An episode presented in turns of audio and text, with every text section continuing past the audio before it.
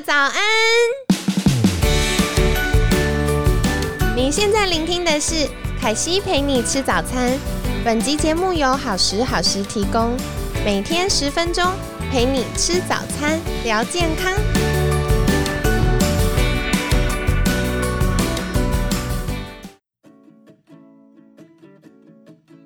嗨，欢迎来到凯西陪你吃早餐，我是你的健康管理师凯西。今天呢，星期六快乐，然后很开心，今天可以跟你聊聊天。那在今年度，就是二零二二年开始呢，我们有个新的尝试，就是周六开辟了新单元。那新单元呢，就是凯西严选，凯西会在节目当中分享一些我觉得很棒的书或好食材，然后好工具。那另外是我觉得非常感恩，在过去一年做了凯西陪你吃早餐这个节目之后呢，我们也有机会认识到非常多专业或者是呃非常多有特殊经历的好朋友，所以也期待在接下来呢，可以在周六的单元邀请大家来分享他们的故事哦。那今天呢，第一集，凯西想要跟你分享一本我最近很喜欢很喜欢的书，就是远流出版的《大人的床边故事》。那嗯，在之前的 podcast 里面，凯西可能有分享过，就是我从小都是一个非常注重睡眠的人。那我有印象，我妈妈就说过，我从小就是。呃，一上车就睡觉，然后或者回到家晚上，我就可以睡八九个小时。最神奇的是大学的时候啊，可能朋友们要夜唱夜游，或者是隔天要呃期中期末考都会熬夜嘛。没有，我就是标准十点半、十一点一定要上床睡觉的小孩。那到开始工作，难免就是诶，有的时候要赶东西，会越来越晚睡。可是我就有发现呐。嗯，常常如果睡不好的话，会有几个现象。第一个就是，嗯，我们的腰间肉这个游泳圈的地方呢，因为压力荷尔蒙刺激的关系，会比较容易变大哦。所以不知道你们是不是属于全身上下都很瘦，只有游泳圈撸来撸短扣的人呢？那如果是的话，可以留意一下，是不是？嗯，承担了过多的其他人的期待，或者是对自己的期许，还是工作上的压力呢？那如果游泳圈越来越大的人，有可能是因为压力造成的，也有可能是因为长期我们没有睡好，没有睡好这件事也是一个压力哦。那再来的话呢，嗯，我觉得如果没有睡好啊，还会有一个蛮困扰的事情，就是隔天科学研究。如果熬夜，隔天就会开始出现胰岛素阻抗，所以胰岛素阻抗它如果长期演变下来，就会变成糖尿病。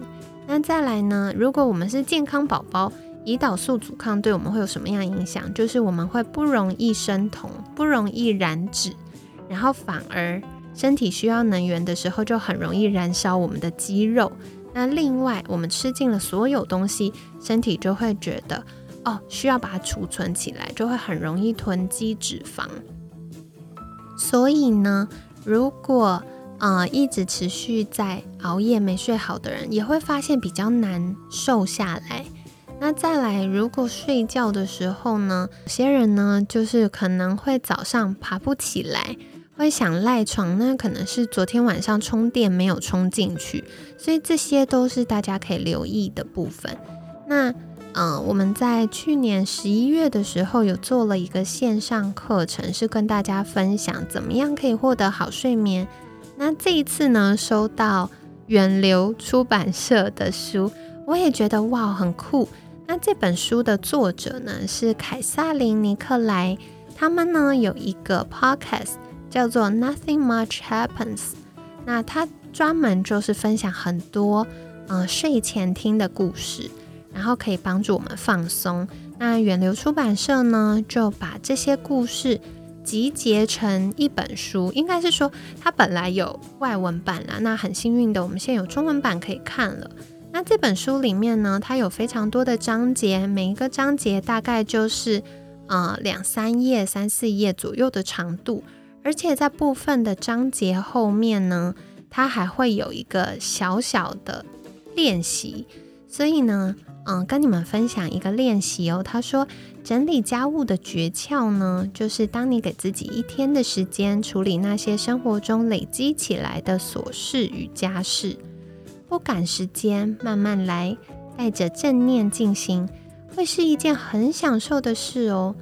以下是一些让你在过程中更愉快的诀窍：第一，列出一张清单，你就不用一直在脑中想着所有的代办事项，在最上面写下列出代办事项，这样等你写到最底下，就能开始享受一行一行划掉的喜悦。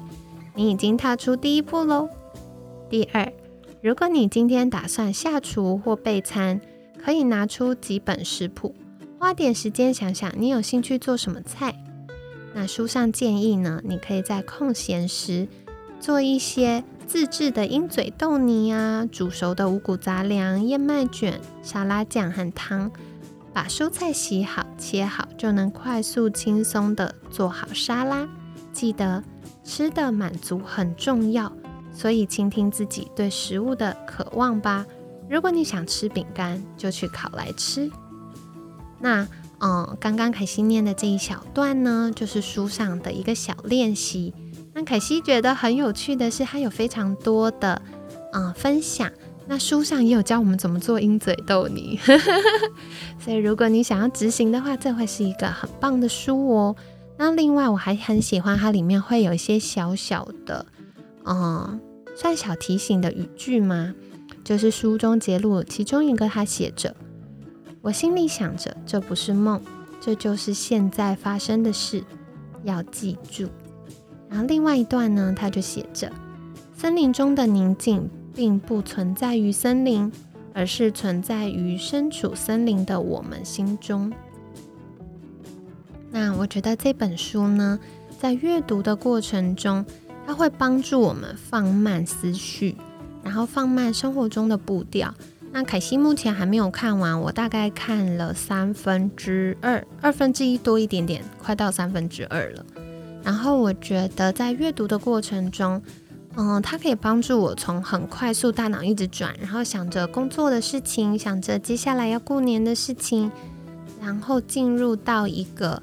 比较平缓放松的阶段，所以不知道你是不是晚上也容易睡不好呢？那如果你睡前会容易呃大脑一直转个不停，或许这本书就很适合你哦。因为有些人可能要做正念的练习，或者是一直跟大脑说慢下来、慢下来、慢下来、慢下来，其实没有什么帮助，对不对？可能我们没有那么的习惯，但是给大脑一个工作去做，然后透过。纸张的颜色，还有故事中的温度，就可以帮助大脑从那个很高转速的过程中慢下来。那跟你分享，那其中呢，我也很喜欢它里面有聊到一个紫丁香偷花贼的故事，在书中的一百二十八页。具体在说什么呢？你们就可以再去看书中的描述喽。那小小帮大家整理一下，这本书叫做《大人的床边故事》。那这本书呢，它就是收集了一个很知名的 podcast 节目中的故事，然后呢，它的名字叫做 Nothing Much Happens，所以跟你们分享是源流出版社的书哦。然后它当中除了一些简短的小故事之外，也可以有一些实作的小技巧练习，以及一些短句，那可以帮助我们放慢下来。那额外小小分享一个。